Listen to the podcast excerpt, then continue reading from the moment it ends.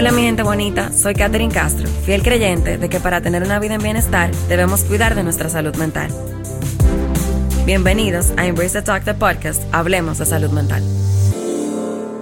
Hola, hola mi gente bonita, bienvenidos a Embrace the Talk, the podcast, Hablemos de Salud Mental. Hoy en nuestro noveno episodio de nuestra segunda temporada, súper feliz y emocionada de finalmente conocer a una colega que me encanta su contenido, que de verdad siento que está apoyando mucho a la generación que está subiendo ahora de psicólogos de la República Dominicana, pero que sobre todo está aportando a que la población dominicana pues pueda instruirse en este tema de lo que es salud mental. Así que gracias Alejandro por estar aquí conmigo. Me gustaría que antes de iniciar pudieras comentar un, un poquito quién eres, eh, tus especialidades, dónde te pueden encontrar, qué servicios das, en qué áreas te pues te identificas para trabajar y así las personas pues pueden encontrarte y trabajar de la mano contigo que eres excelente terapeuta, porque yo siempre he dicho en este podcast que para mí no se trata solamente de que las personas lo escuchen y ya, porque de repente no conectan conmigo y conectan contigo. Y esa es la idea, que las personas puedan buscar a alguien con la que puedan conectar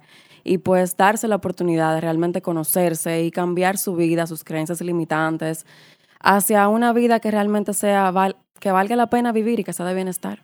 Claro. Gracias, Katherine, por invitarme. Yo también estoy súper emocionada. De hecho, yo Estoy teniendo como un momento fangirl ahora mismo, porque a mí me encanta tu podcast, me encanta tu cuenta. Y yo dije, ay, qué chulo sería como un día como está en el podcast. Y después tú me escribiste y yo estaba como que, ¡Ah! Ok, entonces estoy teniendo mi momento fangirl ahora.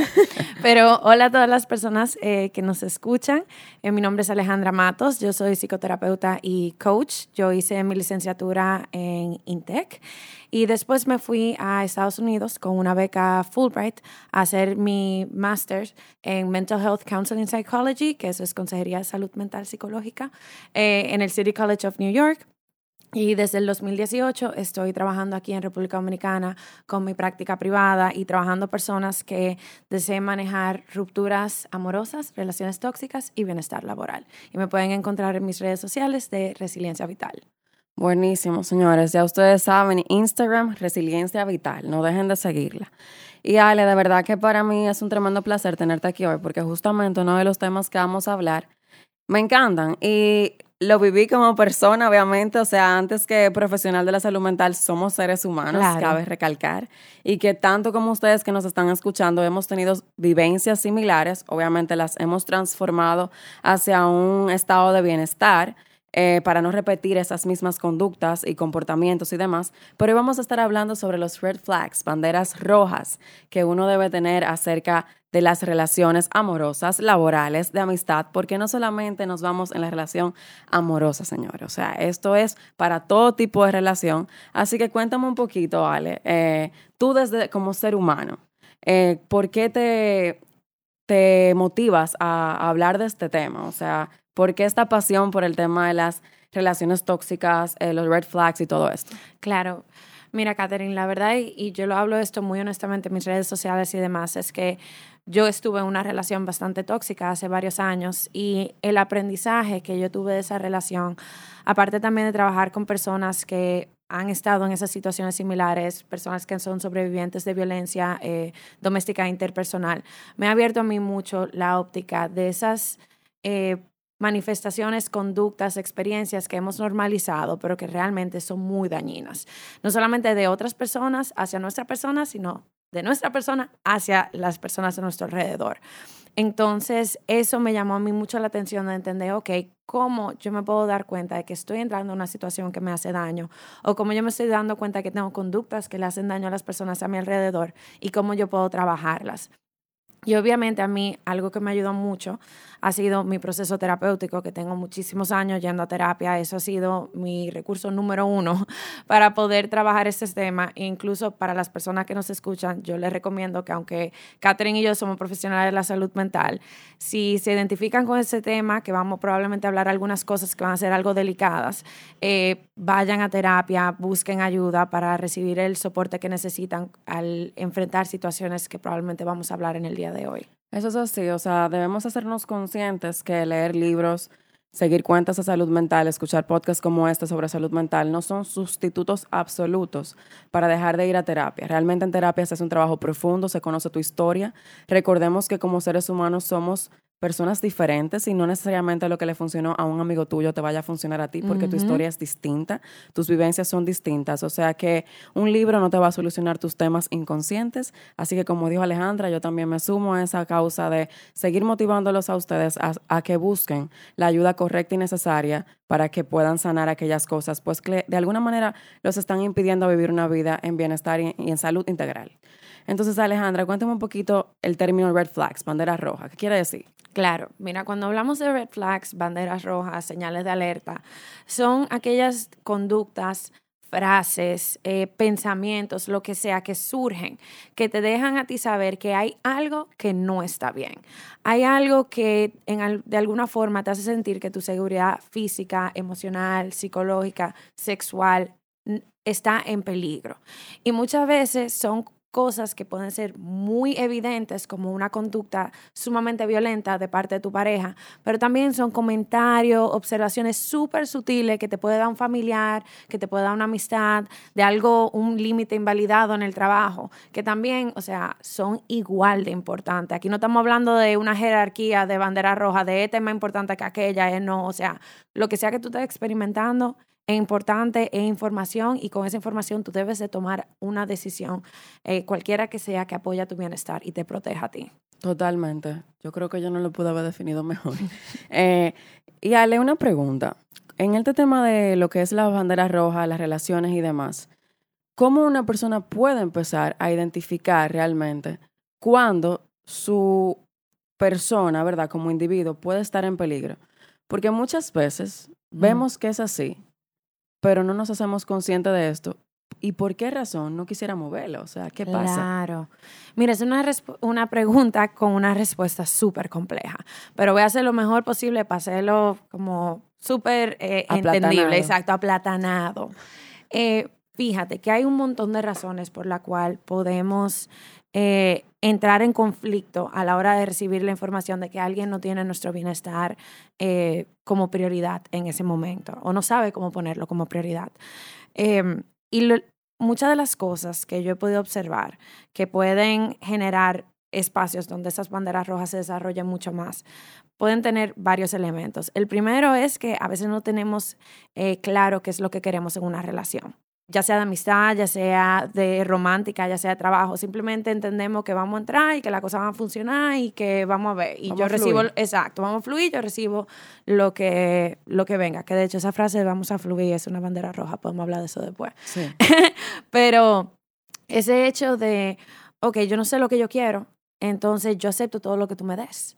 Y todo lo que tú me des no siempre va a poner mi bienestar como prioridad, a veces es lo que a ti te funciona.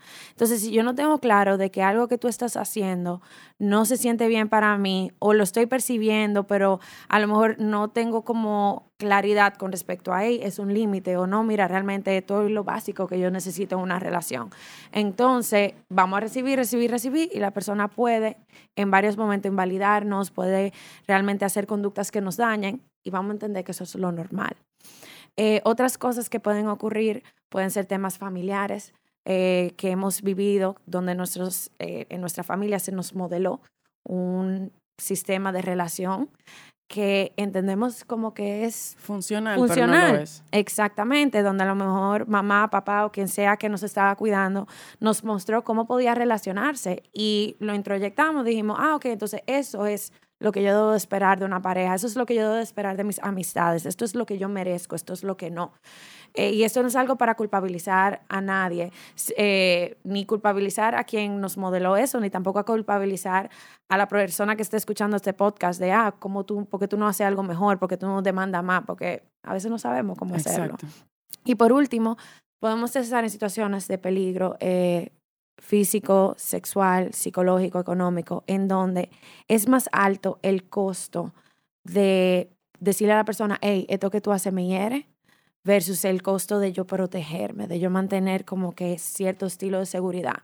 Entonces eso también, por ejemplo, hay personas que toleran o manejan mejor dicho, mucho abuso familiar, porque no tienen forma de independizarse de su sistema familiar. Entonces, todas esas son cosas que hay que tener en mente a la hora de por qué las personas se quedan eh, en situaciones donde su bienestar no es prioridad.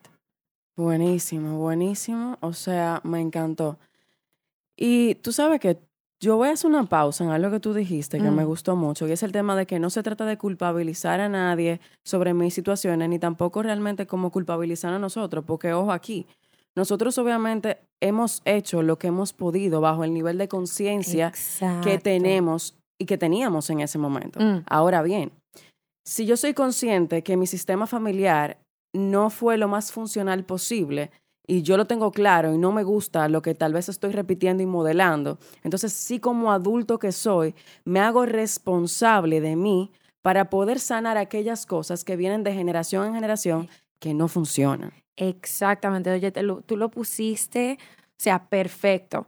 Y la verdad es que es un trabajo muy duro. O sea, no estamos hablando de, ay, sí, ámate, florece, sigue adelante, ten relaciones saludables, que todo va a ser como un arco iris de color de rosa. No es el trabajo más difícil que hay de darte cuenta de que no te amaron como tú quisieras que te hubiesen amado, de que en momento tú has herido a personas, de que en momento personas te hirieron y tú de una forma u otra eh, sentiste que no podías hacer nada al respecto y sentarse con esas heridas es pesado. Por eso ese trabajo personal y terapéutico con respecto a las relaciones es uno de los trabajos más difíciles que uno puede hacer. Totalmente. Y aquí me voy muy profundo. Estoy leyendo un libro que me encanta de Holistic Psychologist. No sé si sabe quién es. La conozco. Eh, ella se llama, el libro se llama How to Do the Work. Y ella decía como que muchas veces le huimos al dolor Mm, con, por el temor a confrontarlo, porque realmente es terrorífico, suel- suele dar mucho miedo. Pero ¿por qué no nos hacemos la, la pregunta de, ¿no sería más, no nos daría más miedo a nosotros seguir viviendo una vida en la cual tememos realmente de lo que podemos ser capaces o tememos realmente de lo que pudiéramos eh, pues llegar a lograr porque no conocemos quiénes somos, por miedo tal vez a transformar ese dolor? mm, Entonces, para mí, esa frase me encantó porque muchas veces queremos huirle al dolor sin entender que es necesario poder verlo para que éste pueda ser transformado. mm. Entonces, eh, me identifiqué mucho con eso porque la salida más fácil no es llenar los vacíos con cualquier cosa. Mm, Los vacíos no se llenan con cualquier cosa, los vacíos se llenan enfrentándolos, viéndolos y como dijo Ale, es difícil, o sea, no es un trabajo fácil. No, para mí un paciente que se sienta a recibir consulta es una persona sumamente valiente porque se está enfrentando a conocer sus heridas más profundas. claro. Pero qué bonito atreverse a dar ese paso para construir una vida diferente Mm, y romper con esos patrones generacionales. mm, Que obviamente no tiene, tú no tienes que vivir la vida que a ti te tocó, tú mm, puedes transformarlo. claro. Y siguiendo con el tema de lo de los red flags y las banderas rojas en español para, lo- para los que nos oyen, me llama mucho la atención el término amor propio hoy en día, Mm, con que mucha gente confunde y sé que eso tiene mucho que ver con la cantidad de cosas a las que estamos expuestos en las redes sociales, con que confundimos amor propio con ir a un spa, con ir al salón, con de repente eh, darnos los viajes, que no está mal, no es que nada de esas cosas están mal, eso es bueno también. Pero para mí, no sé si tú estás de acuerdo, amor propio también es anticiparme como el malestar de las situaciones. Y aquí yo pongo entonces en perspectiva los red flags. Claro. Tú sabes que una eh, autora y psicóloga que yo amo, que se llama Esther Perel, eh, la recomiendo muchísimo. Eh, una vez en uno de sus posts, creo que fue ella, si mal no me equivoco, dijo la diferencia entre autocuidado y amor propio. Y en el autocuidado nos ponemos en una perspectiva en donde yo hago eso de dormir bien, hidratarme, darme ese cuidado de hacer las cosas que me gustan y demás. Pero que cuando hablamos del amor propio, cuando hablamos de realmente crear una relación con nuestra propia persona, una relación no se eh, crea ni se desarrolla simplemente en base a regalo. Tú lo haces en base a escucharte, a la compasión, a la honestidad, a los límites, todo eso tú te lo tienes que extender hacia tu propia persona. Entonces, por eso cuando la gente me dice, ay, sí, eh, mi amor propio, mira, o sea, yo no tengo, yo me pongo la ropa que me gusta, yo hago eso, y todo eso es maravilloso, así mismo como tú lo dices. Al mismo tiempo, eso no necesariamente significa amor propio. Amor propio es cómo tú te hablas cuando tú cometes errores, cómo tú eh, Te te, manejas, cómo tú te escuchas, cómo tú te manejas en situaciones de estrés, cómo tú, qué tú permites que entre a tu vida, qué tú sacas de tu vida. Todo eso sí es el amor propio, porque el amor es la relación que tú puedes desarrollar con las personas a tu alrededor. Y aquí voy a sumarle una frase a eso que tú dices que me encantó. Y es que poner límites es un acto de amor propio. Y los límites van muy ligados a este tema que estábamos hablando de los red flags.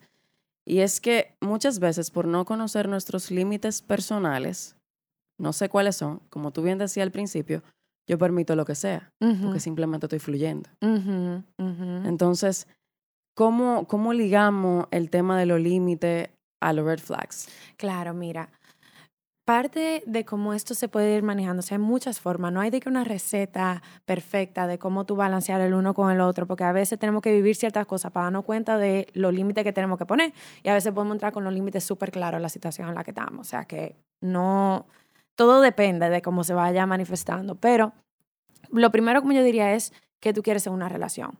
O sea, si tú estás claro eh, o tienes claridad alrededor de lo que tú quieres, entonces cuando una persona entre a tu vida, de cualquier forma que entre, tú puedes evaluar si va de acuerdo a lo que tú estás esperando o no. Y hay una persona, hay personas que me dicen, ay, pero yo no puedo tener como que expectativas tan altas. Yo le digo, mira, no es un tema de expectativas, es un tema de estándares Exacto. de esto es lo mínimo que yo necesito para que tú te mantengas en mi vida y yo tengo el derecho de esperar esto. Entonces, cuando una persona entra a tu vida, tú puedes ver qué tanto se va aproximando a tus estándares y qué tanta apertura tiene de decirte, eh, mira, eh, esto no está funcionando para mí, tú poderle dar re- retroalimentación, decirle, mira, podemos cambiar la for- cosa de esta forma. Y la persona decide, ah, sí, ok, ¿cómo lo puedo hacer? Ok. ¿cómo se puede manejar? Exacto. Entonces también, porque uno no puede esperar que la persona llegue y sepa exactamente cómo amarte, cómo quererte, cómo manejarse, pero si tú, si la persona está en una disposición de un diálogo, eso es maravilloso. Un red flag, una bandera roja, si una persona te dice, ah, no, pero es que así yo no funciono. Mm, Ok, yo soy así. Es que yo soy así. Es que aguántate, eso que tú me estás pidiendo demasiado. Ay, qué sensible tú eres. Ese tipo de cosas, si ya yo te digo, ahí estamos entrando a banderas rojas muy claras. Claro, porque eso es completamente invalidando cómo tú te sientes. Y tú hablas de las necesidades. Y señores, o sea, sí tenemos que estar conscientes que las personas no son adivinas para conocer cuáles son nuestras necesidades, obviamente, y que es importante y es sumamente eh, primordial en una relación, pues la comunicación. Pero también debemos hacernos conscientes si cada vez que yo le planteo la necesidad a la persona no es tomada en cuenta, es un red flag. Exactamente. O sea, si consistentemente tú le dices a alguien, mira, yo necesito esto, y la persona no te lo da, entonces evalúa eso. Como digo a las personas que trabajan en terapia conmigo, eso es información.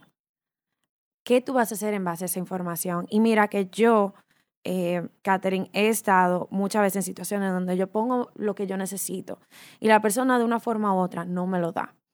Y entonces yo empiezo a hacer un proceso de manipulación conmigo misma.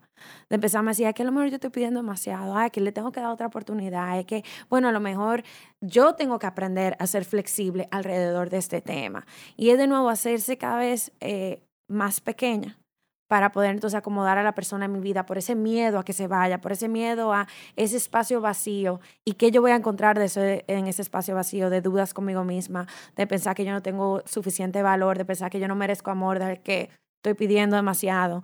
Y entonces, ahí es que yo le digo a las personas, por eso primero terapia es súper bueno porque tú puedes explorar y tener a alguien que de forma objetiva te diga, no, o sea, eso es lo mínimo que tú debes de esperar de alguien.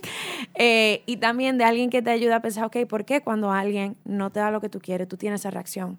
¿Y por qué tú lo haces sobre ti? Porque es que tú eres el problema, porque no puede ser simplemente que esta persona no puede darte lo que tú estás esperando y tú tienes que tomar una decisión en base a ese, porque el problema es cuando la persona nos muestra quién es y pensamos que nuestro trabajo es hacerle cambiar o suplir lo que esa persona nos no da en vez de decir, ok, tú no me puedes dar lo que yo quiero, yo tengo el derecho a alejarme.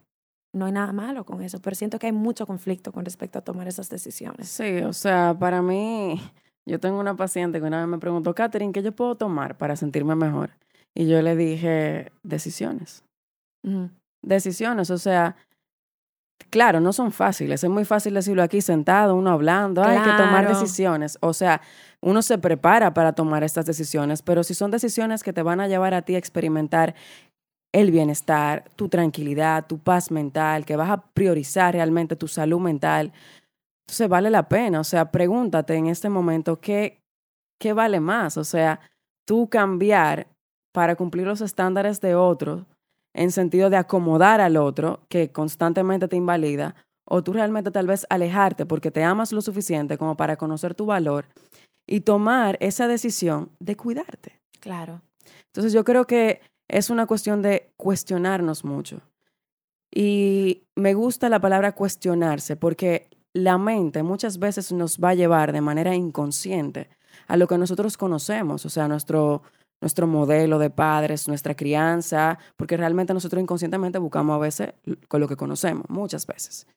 Y nuestra mente de repente nos va a querer llevar incluso a como a buscar eso que conocemos. Entonces, si yo estoy viendo que yo estoy saliendo de esta situación y que pasó X situación y se volvió a repetir, y se volvió a repetir una tercera vez, ¿cuántas veces yo necesito que se repita para darme cuenta que estoy yendo realmente a lo que yo conocía y no me sentía bien?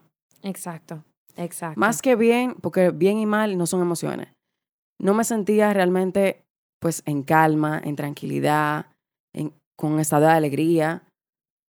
Y, es importante que ustedes se cuestionen, o sea, racionalicen sus emociones, racionalicen lo que están sintiendo, porque si no lo hacen, van a caer entonces en el mismo círculo constantemente. Que ojo aquí, yo estoy hablando muy fácil, señores, pero yo soy una que me cuestiona mucho, yo lidio mucho con mi mente, como todo el mundo. Entonces, qué relación tú estás teniendo con tu mente también. Exactamente. Y yo no sé, Catherine, si tú quisieras que, pues nosotros hemos hablado de bandera roja, bandera roja, bandera roja. A mí me gustaría escuchar como, ¿qué banderas rojas? Como que tú has podido escuchar en tus consultas o tú has visto en tu vida, que tú dices, mira, aquí hay tres banderas que yo diría como presten atención en las relaciones, como que me encantaría escuchar qué tú has visto. Por ejemplo, que me digan, eh, es que yo siento que él es mi persona, he's my person. Entonces, como siento que es mi persona, yo, yo tengo que aguantar porque él va a cambiar. Por ejemplo. Otra que me dicen mucho es, sí, pero es que él hace muchas cosas buenas también. Otra que me dicen mucho es, eh, ¿y, si, y si yo me estoy adelantando a tomar la decisión y ella cambia, por ejemplo? Es como, pero que ¿cuánto te está costando a ti? Y muchas veces las personas confunden eso con egoísmo. Pero es que el egoísmo no es que tú estás dejando a una persona de lado, simplemente. Porque para tú amar a otro, tú eres que no te tiene que dejar de lado a ti. Y nos enseñaron que estar para los demás es estar del lado de los demás, no importa lo que cueste, aunque implique dejarme a mí. Claro. Entonces, esos son como muchos red flags que yo escucho mucho. Y ah, bueno, la famosa frase de, de religiosa, de el amor lo aguanta todo, lo espera todo. Eh, ojo, yo no soy, yo soy creyente, pero tengo mis, tengo mis respetos con algunas cosas y tenemos que aprender a racionalizar también lo que estamos escuchando, porque el amor realmente no lo debería aguantar todo, yo no tengo que aguantar golpes. Yo no tengo que aguantar maltrato verbal. Entonces, por ejemplo, esa no es la relación espiritual que yo conozco como algo bueno. Entonces, ese tipo de cosas.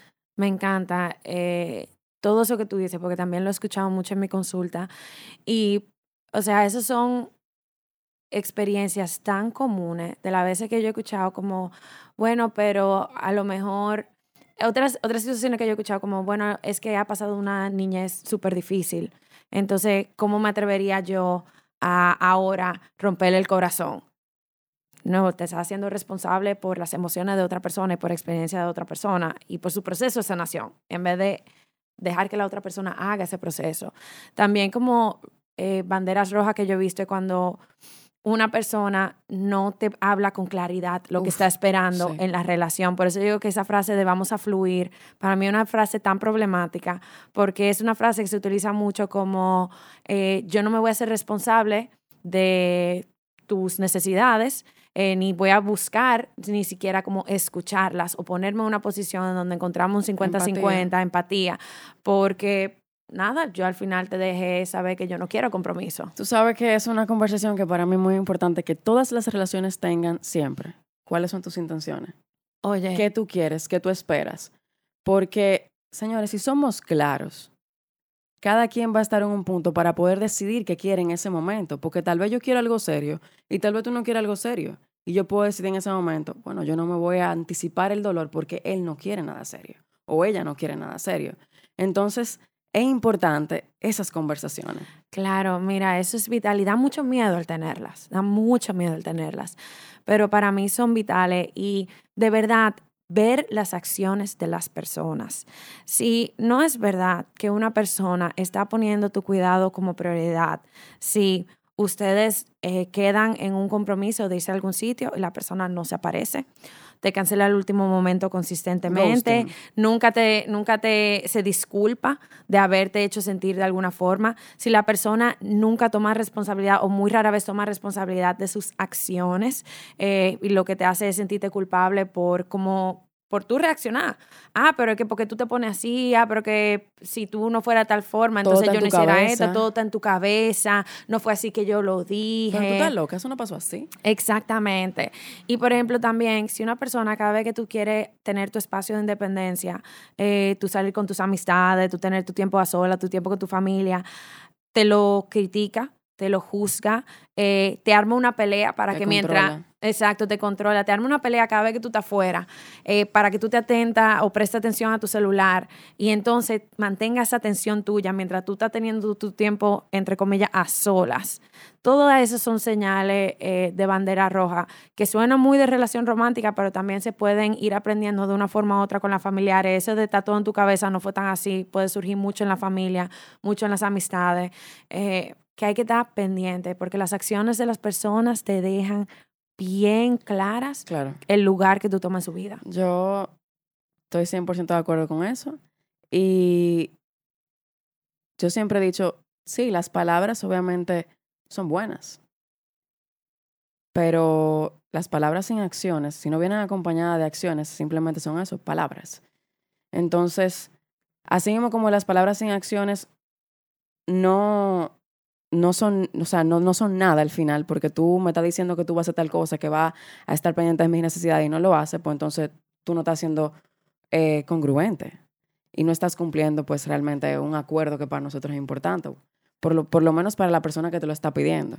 Claro. Y yo siento que ese tema de, de la sinceridad, de sabernos qué queremos, es importante para todo tipo de relación. Claro, tú sabes que yo leí una frase y se me quedó, yo dije, wow, y voy a intentar traducirla lo mejor posible al, al español, pero era como una persona puede ser buena con sus palabras, pero no significa que es de su palabra. Sí. Entonces, no te lleven a más de qué tan bonito te lo dice, de qué tan frecuente te lo dice, llévate de cómo va de acuerdo a lo que te dice. Exactamente. Eso para mí es como, yo leí esa frase y dije, wow, me lo voy a llevar por el resto de mi vida. Me encantó, señores. Miren, este episodio estuvo buenísimo.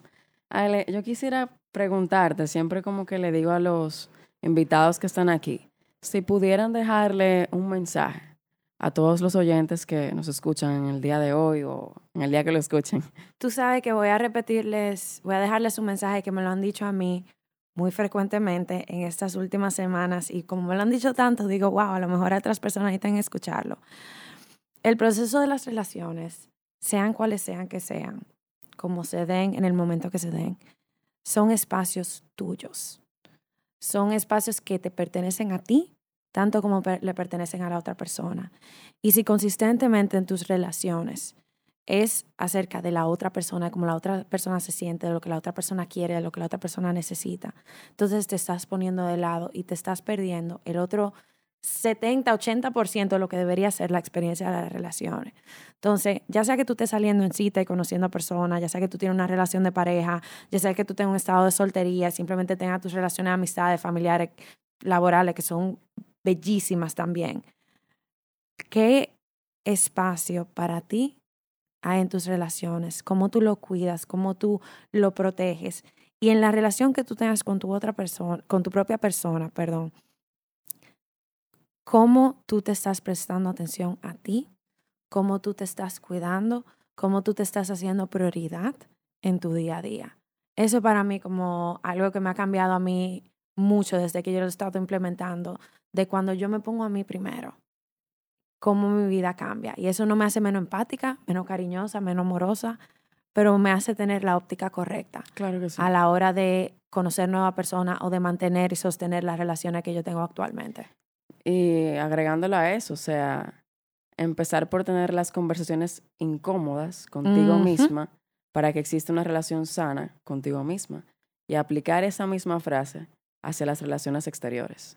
Correcto, al 100%. De verdad que muchísimas gracias por estar aquí, señores. Alejandra Matos, Resiliencia Vital en Instagram. Buenísima terapeuta, se las recomiendo también a los psicólogos que nos escuchan. Ella tiene una página de Instagram junto con Carolina, donde tienen, eh, nos están instruyendo a todos los psicólogos dominicanos, como digo yo, a cómo desarrollar una práctica privada de manera propia y con todos los detalles del lugar, que también les recomiendo que la sigan. Se llama Práctica Privada 101. Ajá. Práctica Privada 101. Nada, de verdad que muchísimas gracias por haber estado aquí, por haberme acompañado. Gracias a ti, Katherine, por invitarme y crear este espacio en el día de hoy. Chicos, bueno, pues nos estaremos viendo en un próximo episodio de Embrace the Talk, the podcast. Hablemos de salud mental. Hasta pronto.